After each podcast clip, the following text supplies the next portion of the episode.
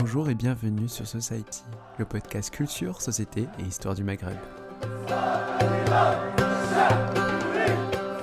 Aujourd'hui, on reçoit Zainab Faseki, BDiste et illustratrice marocaine avec une formation d'ingénieur, engagée dans la lutte féministe au Maroc contre les injustices et les discriminations faites aux femmes. Je suis accompagnée de Tilia Sarah Bakrim et euh, bonjour, bonsoir plutôt, Madame Faseki.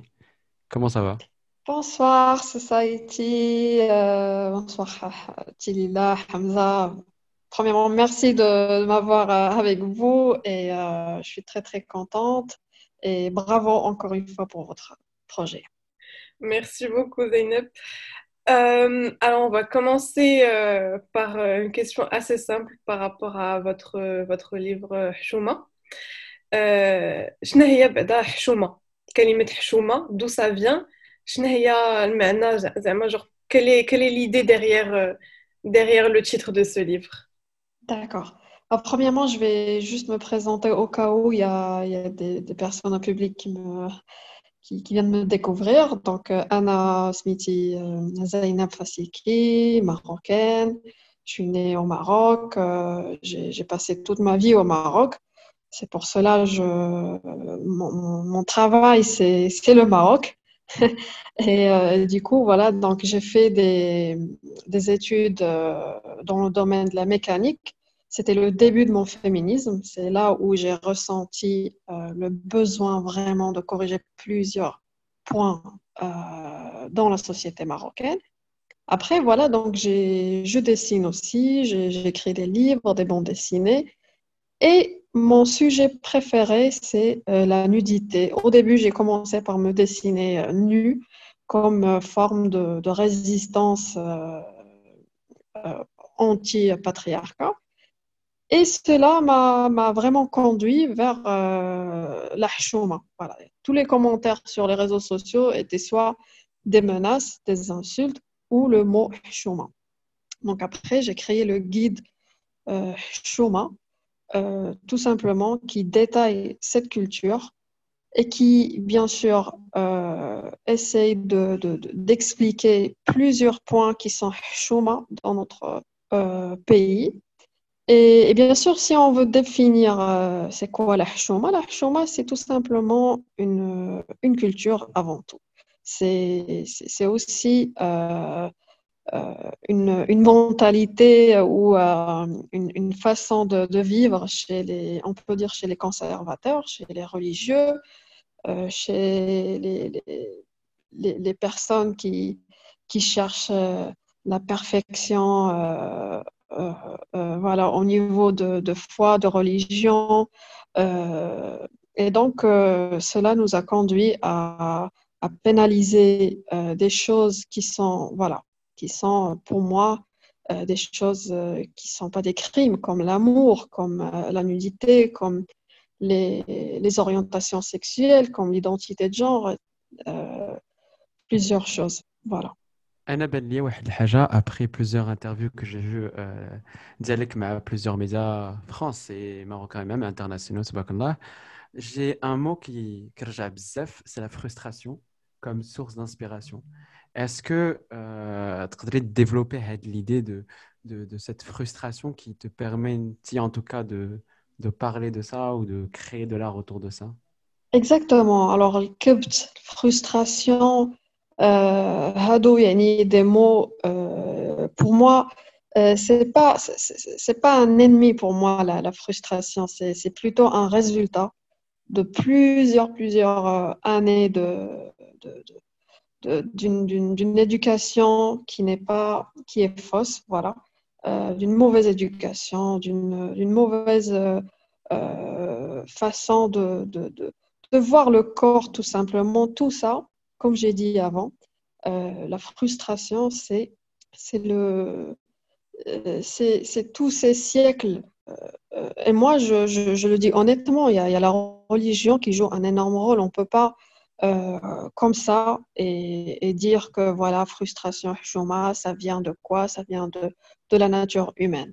Bah, moi, je compare souvent le Maroc dans la période amazigh avec la période après les conquêtes musulmanes. Donc, euh, on a la tradition, on a la, recherche de paradis qui a conduit à, plusieurs euh, euh, personnes à, garder leur honneur, leur réputation, surtout euh, leur réputation de filles.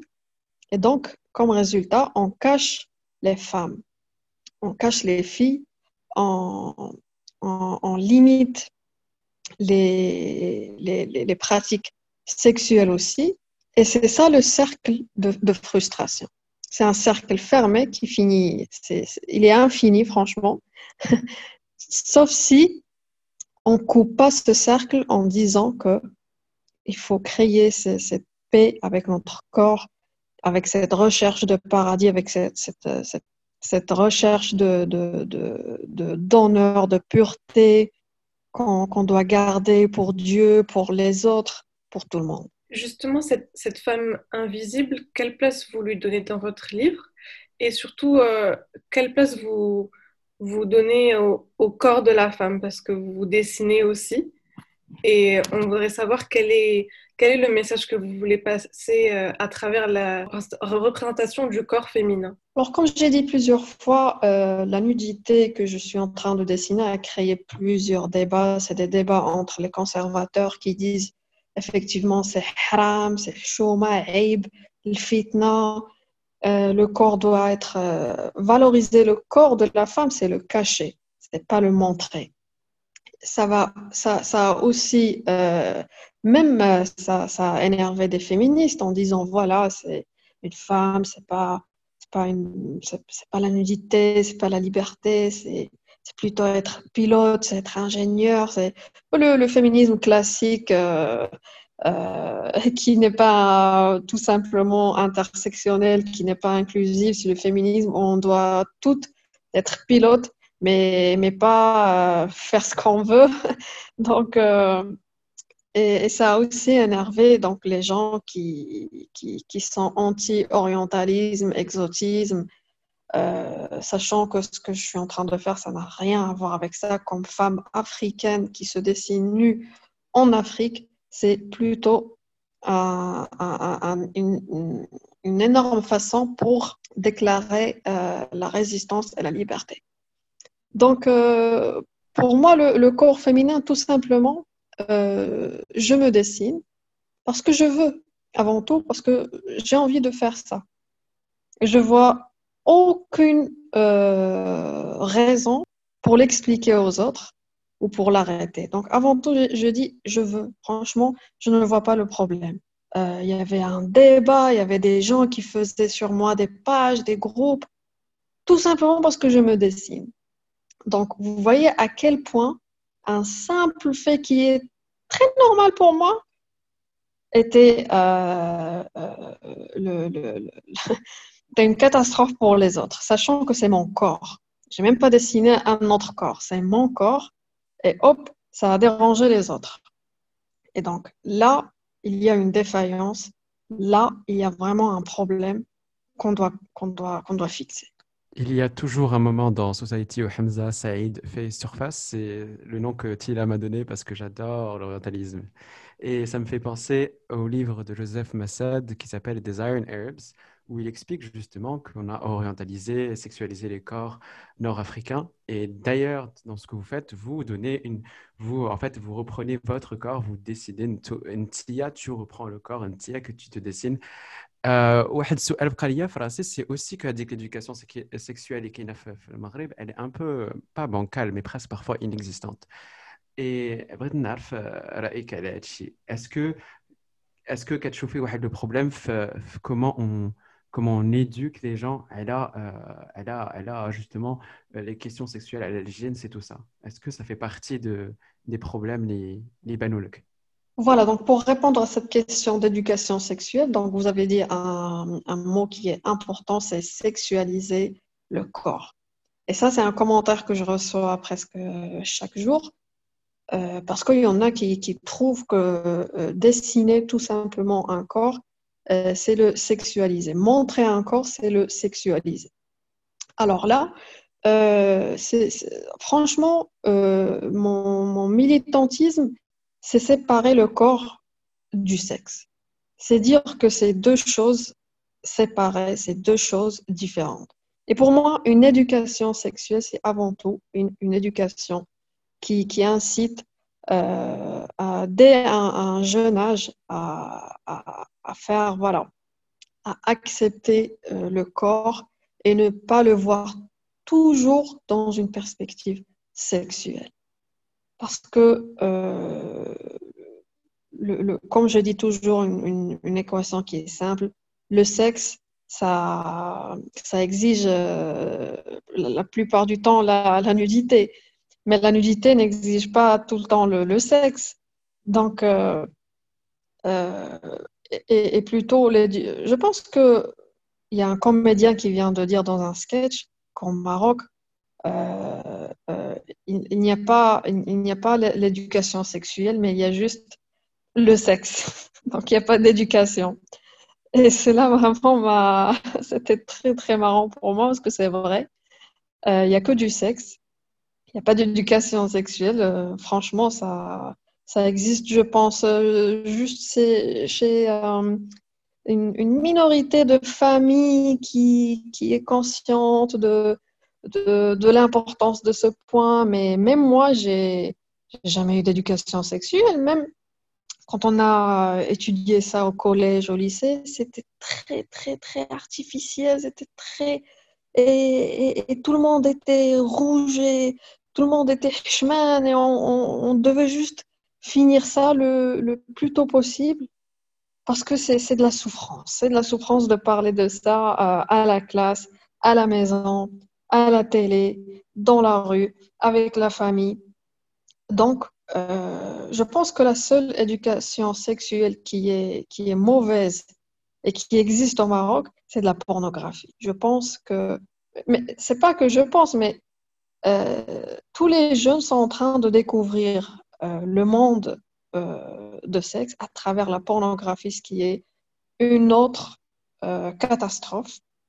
Parce que la pornographie, pour moi, c'est une industrie qui ne, qui ne projette surtout pas la réalité, surtout pas la réalité du, des corps avec leur diversité, de du vrai sexe, du vrai amour. C'est n'est pas de la pornographie, bien sûr. Donc, euh, et aussi, il n'y a, pas que, l'éducation sexuelle n'existe pas, mais comme j'écris dans mon, mon livre, moi, j'ai fait une éducation sexuelle qui est laïque. Ça veut dire, je ne dis pas dans mon éducation sexuelle, ah, bah, tu dois être marié pour, euh, pour, euh, pour faire le sexe et faire, voilà, tu utilises un préservatif. Non, tu es un adulte, tu as ton consentement, il y a le consentement des autres. On s'en fout de leur genre, on s'en fout de, leur couleur de peau, on tombe amoureux d'un esprit, d'un être humain, pas d'un certain genre. Même ces, ces, étiquettes de dire hétéro, gay, euh, si je suis euh, femme, tout ça pour moi c'est des étiquettes que l'être humain a créées. Et donc, il y, a ça aussi qui est important dans l'éducation. Parce que ici, quand l'éducation sexuelle existe, elle est islamique, elle est, politiquement islamique, elle ne respecte pas euh, les, autres croyances, elle ne respecte pas, elle est homophobe, elle est hétéronormative, et ça, c'est dangereux. Justement, je voulais revenir sur ça. Ce que vous avez dit, c'est très intéressant parce que beaucoup de Marocains et de Marocaines aujourd'hui voient ce, que vous avez dit sur, les, sur, euh, sur certaines théories du genre comme une menace et, voient aussi le féminisme en général euh, comme une menace. Et, et alors, avec ça, qu'est-ce que, qu'est-ce, quelle vision vous tentez de partager en tant qu'artiste, notamment pour essayer de, de break the taboos, comme on dit.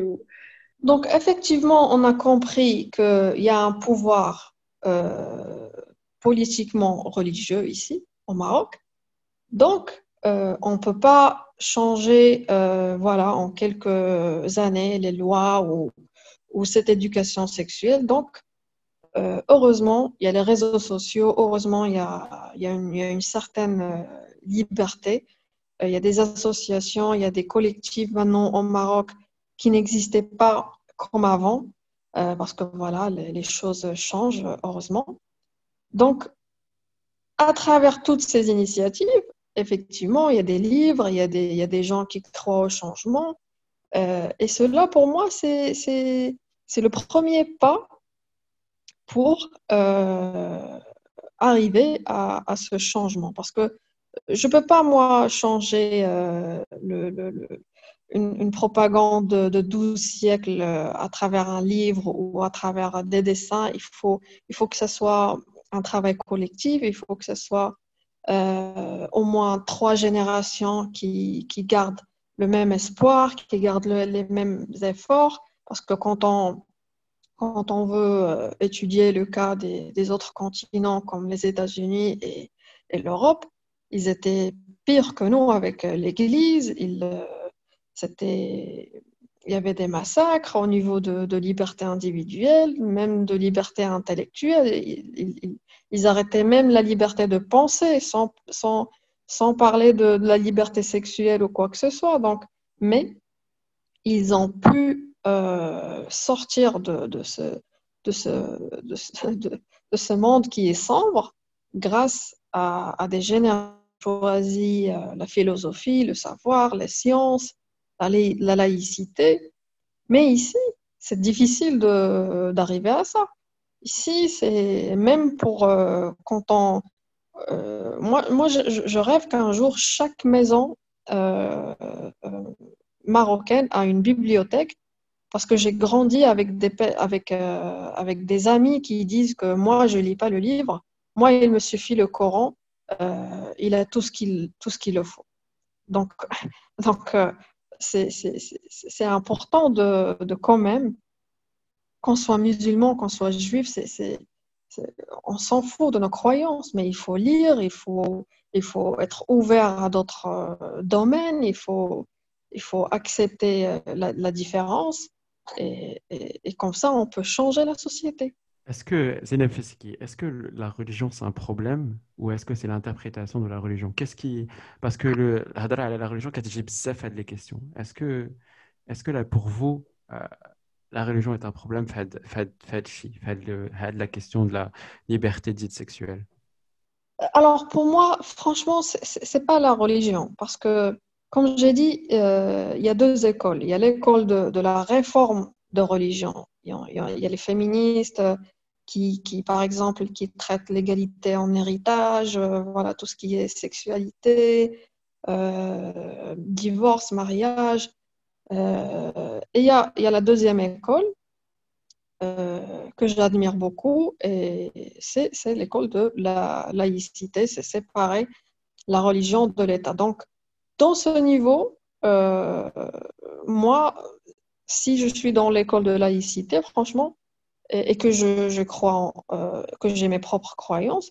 Donc, ça ne m'intéresse pas la réforme des autres religions parce que ça reste euh, entre les communautés elles-mêmes à, discuter dans leur, euh, dans leur centre, dans leur milieu et leur espace religieux comme la mosquée, comme l'église, comme les synagogues. Chaque, communauté a son espace euh, spirituel que je respecte beaucoup. Donc ça, ça reste euh, parce que la religion, c'est une pratique qui est horizontale, c'est entre les citoyens, c'est entre les communautés de cette euh, religion, mais pas... Euh, pardon, c'est... Voilà, je, je, vous ai dit que j'avais une longue journée, donc je commence à, à dire des, des bêtises. c'est une pratique qui est, qui est verticale, c'est entre la personne et, euh, et Dieu, voilà, mais pas horizontale entre les, les, citoyens. Franchement, je suis désolée, mais c'est le résultat de la fatigue. Pour moi, le problème, c'est pas la, la, religion parce que je veux pas entrer dans l'islamophobie ou que, parce que j'ai des amis euh, qui sont musulmans et ils ont mes dessins euh, dans leur euh, maison, dans leur chambre, parce que, comme je dis, euh, il y a deux types de l'islam. L'islam sofi et il y a l'islam politique. C'est l'islam politique qui crée problème, pas l'islam. Voilà. un collectif au Maroc qui euh, commence à, devenir de plus en plus connu, le collectif K190, Khalejat Min al-Qanoun. Euh, beaucoup de personnalités politiques, justement, euh, les, désignent comme pervertis.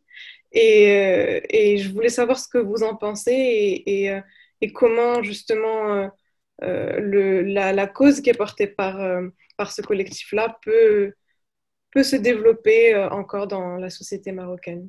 Bien sûr, moi je, je, suis fière et je félicite le collectif Hors la loi. J'étais parmi les, premières personnes qui ont signé euh, euh, pour leur euh, demande de, changer les lois concernant le sexe hors mariage et, l'homosexualité et, l'avortement. Et bien sûr, c'est normal qu'ils qu soient critiqués, qu'ils soient insultés. On ne doit pas attendre qu'ils soient félicités par tous les Marocains parce que l'objectif dès le début, c'est de changer une, propagande qui a duré euh, plus que 12 siècles. Donc, euh, c'est très, très normal que ces collectifs soient attaqués, insultés. Moi, j'ai jamais euh, vu ça comme une d'une façon péjorative, mais d'une façon plutôt euh, positive parce que euh, c'est ça le changement, c'est la provocation, c'est choquer les personnes, les faire sortir de leur boule de, de confort, de, de religion. Et, et, bien sûr, ils ont fait un énorme travail parce que euh, ils, ont utilisé le, le truc de si au moins 5000 Marocains signe pour le changement euh, d'un texte de loi, bien sûr, ça peut arriver jusqu'aux euh, euh, membres de parlement marocain et ils peuvent discuter parce que ça, c'est notre droit comme, comme citoyen. Et, et, là, on peut, vous pouvez faire ça dans un autre épisode, c'est l'éducation politique. C'est là où les gens, ils savent pas leurs droits, c'est là où les gens ne votent pas. D'ailleurs, j'invite tout le monde, tous les Marocains au Maroc et ou dans les autres continents à s'inscrire sur listeélectorale.moi avant 31 décembre 2020 pour pouvoir voter après. Parce que, oui, euh, les Marocains, ils peuvent changer les lois quand ils veulent. Et, malheureusement, euh, quand j'ai rencontré le, ce collectif, ils m'ont dit que euh, même des, féministes, des intellectuels ne, ne, ne, pouvaient pas signer. Ils avaient peur parce qu'il fallait signer avec avec euh, ton adresse, ton téléphone. Et du coup, les gens, ils commençaient à, avoir peur. Et, voilà, avec euh, le Covid-19, ça, ça, n'a pas pu euh, être voilà, comme, comme avant. Mais je pense que ça n'a pas fini. leur travail, il est génial. Ils n'ont jamais arrêté. Ils, ont, ils continuent les signatures. Et, je suis sûre qu'après trois, quatre générations, euh, ça va être. Euh, on n'aura plus ces problèmes. Eh oui, et on invite euh, tout le monde à, suivre la page, je crois, Instagram et Facebook de nos confrères Agis Watt pour plus d'informations. Moi, je vais revenir sur une phrase qui a été écrite dans La Peste en 47 par Albert Camus. Elle est très très connue, cette phrase. Elle dit La bêtise insiste toujours. Euh, euh, et, on oublie souvent la deuxième partie de cette phrase qui dit La bêtise insiste toujours et on s'en apercevrait si l'on ne pensait pas toujours à soi. Euh, Anna, j'ai fait les lives les Zainab pendant le confinement l'Owel, ça paraît loin maintenant. Euh, avec le confinement, pratique des lives et il y avait beaucoup, beaucoup de gens dans les commentaires. Je veux savoir avec l'interaction de Hshuma, parce que Hshuma, c'est un, c'est un livre, mais c'est aussi, il vit à travers euh, ce que tu dis, des catégories euh, à Instagram, les réseaux d'Akshi. Et je veux savoir comment avec le dialogue au cas, ou bien les gens les ou là les gens les aussi. Alors, euh, voilà, donc moi, je, je, je décris Hshuma comme un livre événement parce qu'au début, c'était les, signatures qui étaient très importantes pour moi que, que, vendre le livre parce que une fois le livre il était publié en septembre 2019, euh, chaque semaine il y, a, il y, avait des signatures dans des villes marocaines, dans des villes en Tunisie, en, en, Europe, aux États-Unis aussi. Donc, et, dans chaque endroit, il y avait 90% des, des, familles marocaines qui, qui, qui, assistent à, l'événement. C'était surtout des parents qui, qui me cherchent pour, pour acheter le livre pour leurs enfants pour, euh, euh, où ils, ils, venaient avec leurs enfants aussi. Et, et pour moi, c'était incroyable. Moi, je disais, ça, c'est le Maroc. Les parents, ils viennent avec leurs enfants et qui sont même des adolescents pour, euh, pour assister à, à une présentation Chouma. Bah, bravo. Et c'est pas que des bourgeois ou des riches. Ils venaient, on parle des Marocains marocains. C'est, c'est de la classe moyenne, de la classe euh, pauvres, de, de, toutes les classes. Donc, euh, avec, euh, je dis, par exemple, à Tanger, il y avait 150 personnes qui a assisté. C'était que des jeunes avec leurs parents. Donc, quand ça a malheureusement fini en, en mars 2020, donc voilà, bah, j'ai dit, bah, écoute, je vais jamais perdre espoir, bah, je vais utiliser les lives. Et durant les lives, euh, voilà, c'était la même chose. Euh, c'était, euh, c'était des gens, je me rappelle, c'était durant Ramadan que les gens, ils restaient jusqu'à. Je commençais les lives à, minuit et on les finit à 6 heures du, du mat. Donc, donc, non, mais franchement, ça me manque énormément cette période parce que c'était une période où toute la planète, elle, elle, prenait une pause. Et donc, tout le monde avait tout le temps de enfin euh, écouter euh, et, discuter ces, sujets. Et, pour moi, euh, moi je, mon travail, c'est être connecté avec les autres, c'est débattre et discuter avec eux. Ce n'est pas un travail euh, de, de, de, juste publier et, vendre et voilà et, faire la, la, vedette, mais c'est pas ça du tout. Mais en fait, c'est parler avec Cheb, euh, avec Mgharba, voilà, comme ça. Je voudrais revenir sur euh, euh, quelque chose que vous avez dit au début de, de cette interview, c'est par rapport à la culture amazir. Vous avez fait pas mal de, de comparaisons déjà entre, entre certaines traditions ancestrales, on va dire, de, de des Amazirs et, et, euh, et, comment ça a changé en fait aujourd'hui par rapport aux questions de, par exemple, d'égalité homme-femme ou de sexualité, etc. Je voudrais savoir quel, euh, qu'est-ce que vous avez constaté comme différence et est-ce qu'on, est-ce qu'on a vraiment tout perdu aujourd'hui ou bien est-ce que ou... Euh, alors malheureusement, euh, voilà, ça a radicalement changé.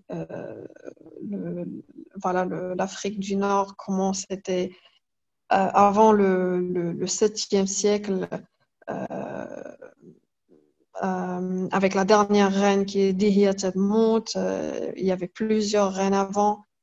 Et il y avait, et c'est ça pour moi, c'est pour cela que je dis le féminisme n'a pas commencé en, en 19e ou 20e siècle théoriquement, mais ça existait même depuis l'Antiquité. Il y avait des reines qui, qui créaient des lois qui, euh, il y a même euh, pas juste 2000 ans, mais il y a même euh, 4000 ans ou 5000 ans, il y avait des reines qui, créaient des lois. Mais là, euh, en 2020, on a des hommes qui créent les lois concernant l'avortement, concernant le, corps de la femme, concernant la contraception féminine, euh, les règles.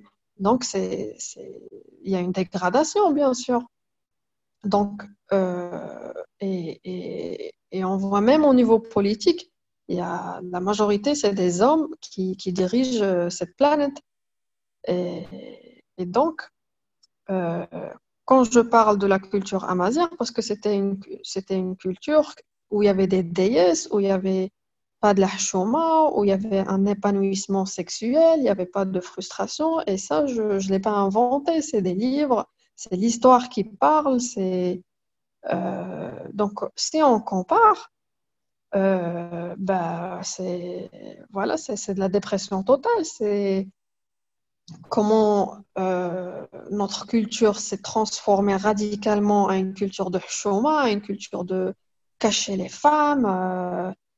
Il n'y a même pas une égalité au niveau héritage, égalité au niveau mariage. Donc, donc et ça, on ne le voit pas dans les manuels scolaires de, l'histoire, on, ne le voit que dans les films d'auteurs ou des livres particuliers. Donc, il faut quand même avouer le, le, milieu de l'édition, voilà, tu as fait un livre.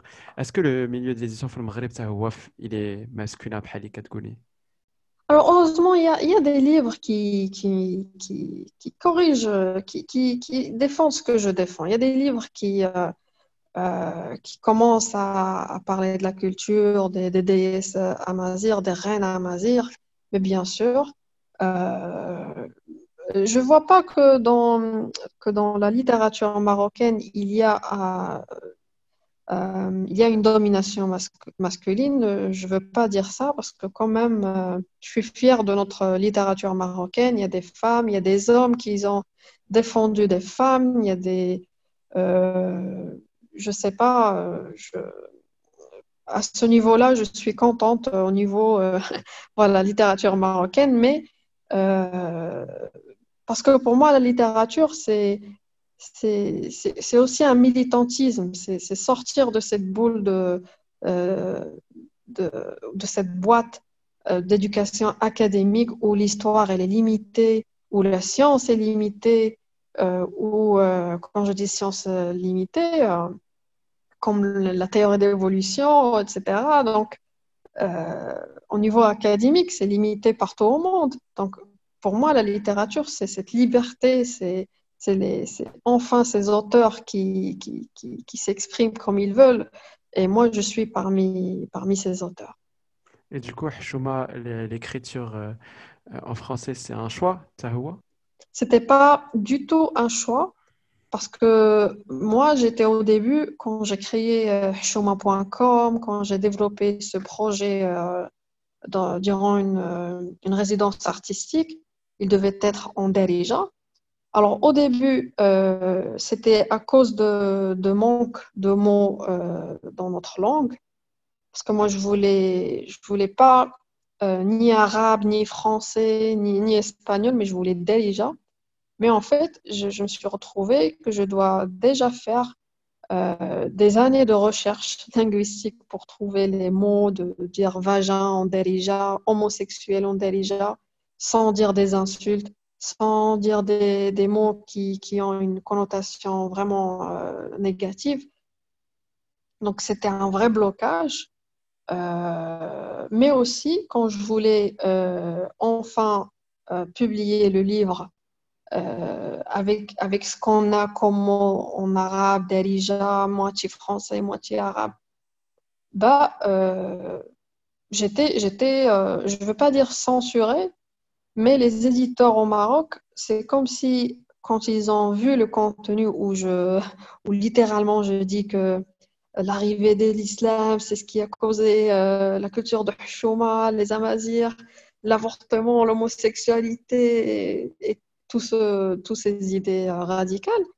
Donc il y avait des, il y avait des personnes qui m'ont demandé de faire des changements ou, ou d'éviter quelques points. Et ça, franchement, c'est à quoi sert de, de libérer la parole si on la, si on la censure ou si on la, on la limite.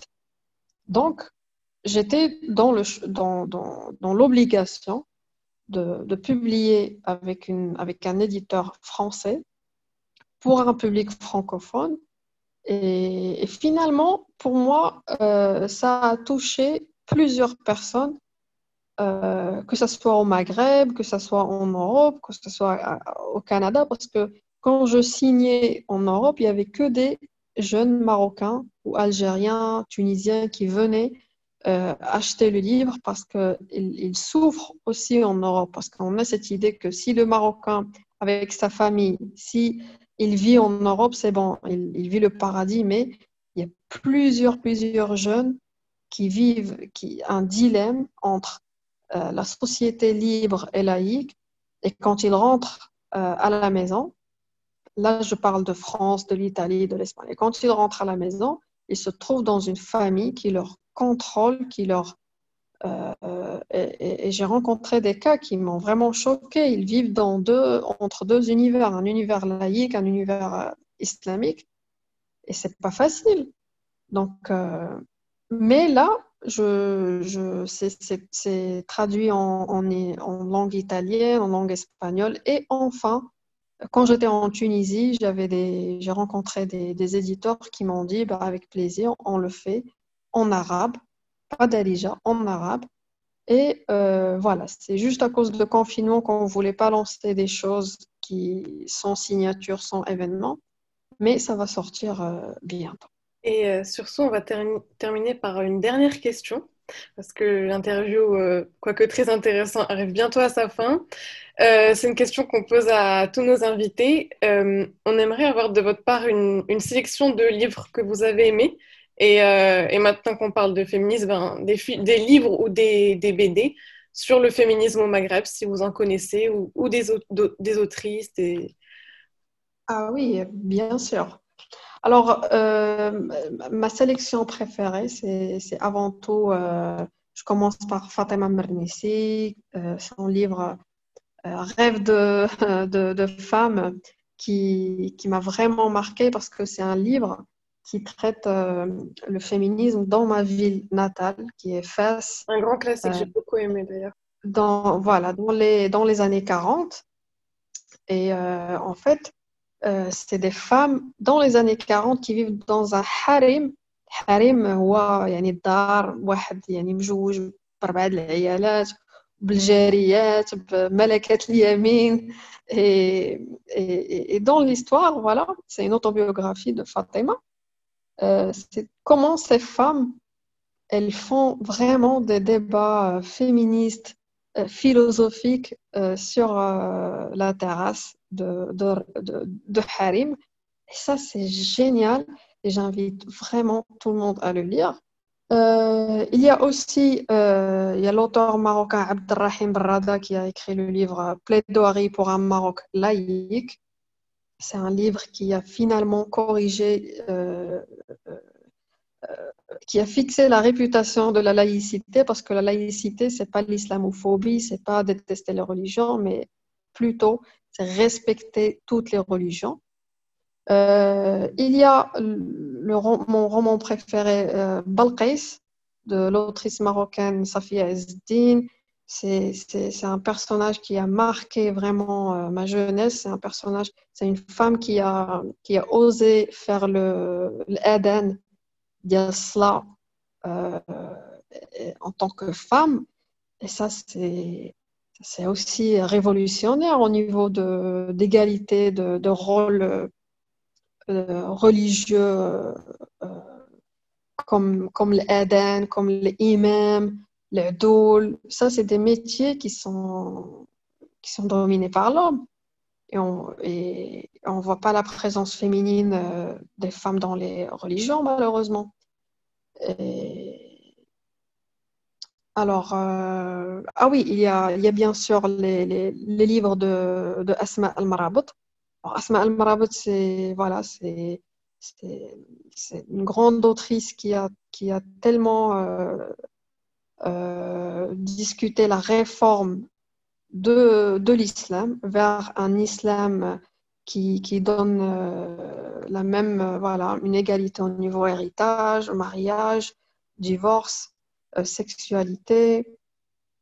Et euh, euh, je ne sais pas, je, réfléchis vraiment à une liste de, de, livres.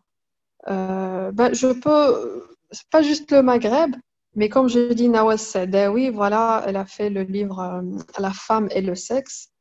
ça, c'est un livre qui, voilà, c'est vraiment euh, un livre à lire avant de mourir parce qu'elle a, elle a littéralement discuté tout, tout, tout, chaque point. Euh, et ça, pour moi, c'était euh, le, début de mon féminisme, c'était ce livre qui m'a vraiment, qui, qui m'a un, lavage de cerveau grâce à ce, livre. Et si on peut aller plus loin vers l'Iran, on peut parler de la BD euh, Persepolis, où Marjan Satrapi elle a illustré la révolution islamique et comment les femmes, vous connaissez l'Iran avant la révolution islamique, les femmes, elles s'habillaient comme elles veulent, elles croyaient ce qu'elles veulent dans le temps du Shah. Et, voilà, elle a, illustré, c'est ma, bande dessinée préférée. Euh, voilà, elle a illustré la souffrance des femmes avec le, avec niqab, avec euh, le burqa, avec euh, voilà comment elles étaient forcées à s'habiller comme ça. Et il y a aussi une Iranienne, Azar Nafisi, qui, a, qui a écrit le livre Reading Lolita in Tahran. Alors Lolita, c'est un roman très polémique qui a, qui a fait la romantisation de la pédophilie, voilà, dont euh, je ne suis pas d'accord. Mais elle a créé, euh, elle est prof à l'université de, de Tahran à, l'Iran, elle a créé un club de lecture de femmes et lisait que les livres qui sont, qui sont haram, qui sont très chauds de les lire. Et donc, tout le roman, c'est Reading Lolita in, uh, in Tahran. Alors euh, voilà, je pense que... Ah oui, et, une dernière euh, bande dessinée, c'est Habibi de Greg Thompson. Alors Habibi, c'est pour moi la bande dessinée numéro un sur cette planète parce que on voit l'histoire des dessinés euh, des prophètes, des vrais versets de, tous les livres sacrés comme le Coran, l'Ancien Testament, mais on voit aussi des scènes de viol, de sexe, comment les femmes elles étaient vendues, comment littéralement c'est une BD culte euh, au niveau de, de religion et, le vrai, le, voilà, c'est ce qui s'est vraiment passé euh, au Moyen Âge, etc. Et c'est sur euh, cette euh, liste très complète qu'on va terminer l'interview. Shukran Bzdef, Zeynep Faseki, BDiste, illustratrice marocaine, auteur de Chouma, qui nous parle de sexualité, de lutte féministe au Maroc. Merci beaucoup d'être venu sur Society. Et euh, on vous souhaite euh, une excellente journée, une excellente soirée. Shukran, Shukran Hamza, Shukran, Shukran, c'était vraiment euh, un accueil très chaleureux de votre part et au plaisir de partager mes idées avec vous. Merci et bravo.